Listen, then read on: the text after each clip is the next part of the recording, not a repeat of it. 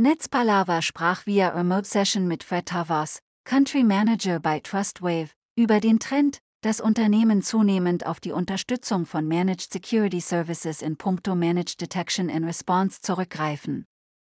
Ihre Sicherheit verstärkt mit dem MSSP als Hybrid Security Operations Center betreiben oder die Sicherheit komplett dem MSSP übergeben und welche Faktoren jeweils unter Sicherheitsaspekten dafür ausschlaggebend sind.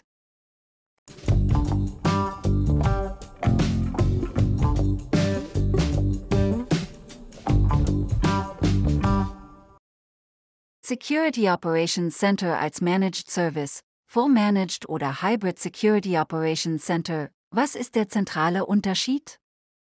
Kurze Abgrenzung. Beim hybriden SOC erfolgen Services wie Detektion, Triage, Klassifizierung und vor allem die Weiterleitung von Security Incidents an den Auftraggeber. Der ist dann selbst verantwortlich für die Mitigation. Bei einem Fully Managed SOC hingegen liegt die Verantwortung zur Gefahrenabwehr komplett beim MSSP. Fully Managed oder Hybrid Security Operations Center, welche Variante wird von Firmen bevorzugt? Große globale Konzerne gehen definitiv eher in Richtung hybrides SOC, beispielsweise ein Outsourcing an uns, SOC Tier 1 und 2. Dann die echte Auswertung der Inzidenz wäre Tier 3, das machen sie selber. Oder kleine Unternehmen gehen natürlich dann eher in die Richtung uns, das komplette SOC als Managed SOC zu übergeben. Weiterhin kann ein Co-Managed SOC natürlich auch um Security Incident Response Retainer erweitert werden. Ähm, Stichworte hier sind forensische Analysen oder ähnliches. Wie kann nun ein Security Operations Center als Managed Service beispielsweise Managed Detection and Response oder andere wichtige Elemente der Cybersecurity optimieren? Managed Detection Response ist ein Service, der auf bereits ausgerollte Endpoints aufsetzt und hier gezielt helfen kann, Angriffe zu erkennen und auch zu stoppen. Selbstverständlich kann man das auch mit sogenannten Proactive Threat Hunting verbinden. Warum ist Proactive Threat Hunting so eine wertvolle Ergänzung? Ein Beispiel ist natürlich Golden Spy. Ein großer Kunde von uns ist nach China gegangen, um hier eine neue Businessregion aufzuziehen. Unsere Threat Hunter von unseren Spider Labs, das ist ein Teil von Trustwave, hat ein Inzident beobachtet. Es wurde eine verpflichtende Bankensoftware geladen mit dem Namen Golden Text, um Steuern abzuführen. Nach einer Stunde hat sich eine sehr, sehr böse Vektor geladen mit zwei Instanzen. Entfernung der Bankensoftware, Schädling ist geblieben. Ein Schädling entfernt, einer ist geblieben, hat den zweiten nachgeladen. Wir haben dann in kürzester Zeit eine Signatur geschrieben und konnten den Angriff in der ersten Stunde erkennen und vor allen Dingen auch abwehren. So wichtig kann proaktives Threat Hunting sein.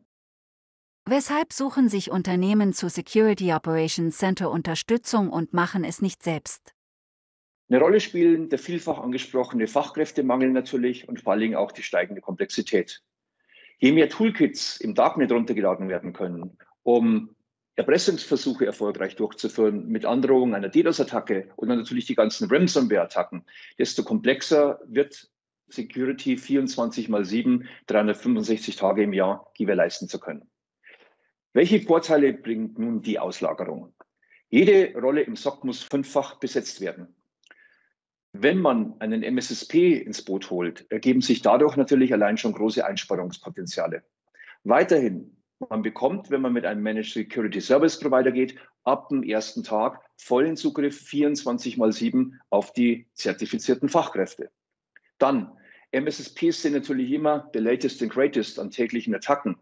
Abwehr von 10, 20, 30 Angriffen parallel, kein Problem.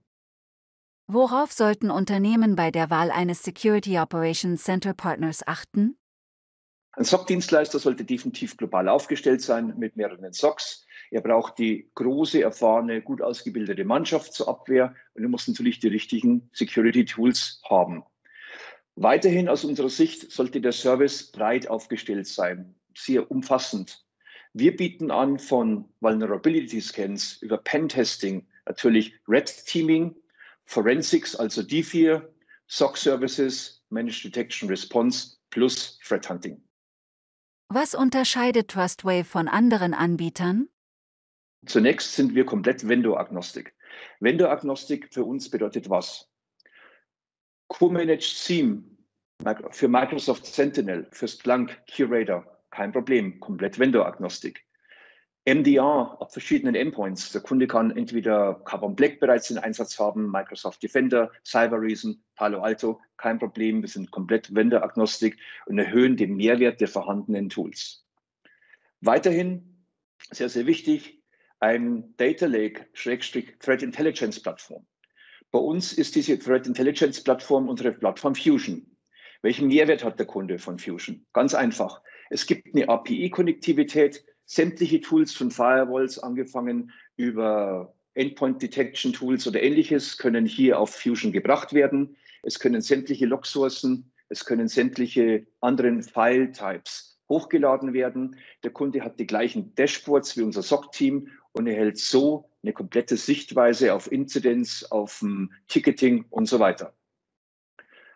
Last not least, was einen guten globalen MSSP ausmacht aus unserer Sicht, sind natürlich Auszeichnungen. Es gibt einen Gartner Magic Quadrant für MSSPs. Hier sind wir der klare Leader. Forrester Wave sieht uns als Leader, IDC und last not least Microsoft mit dem 2020 Security Award für global Managed SOC.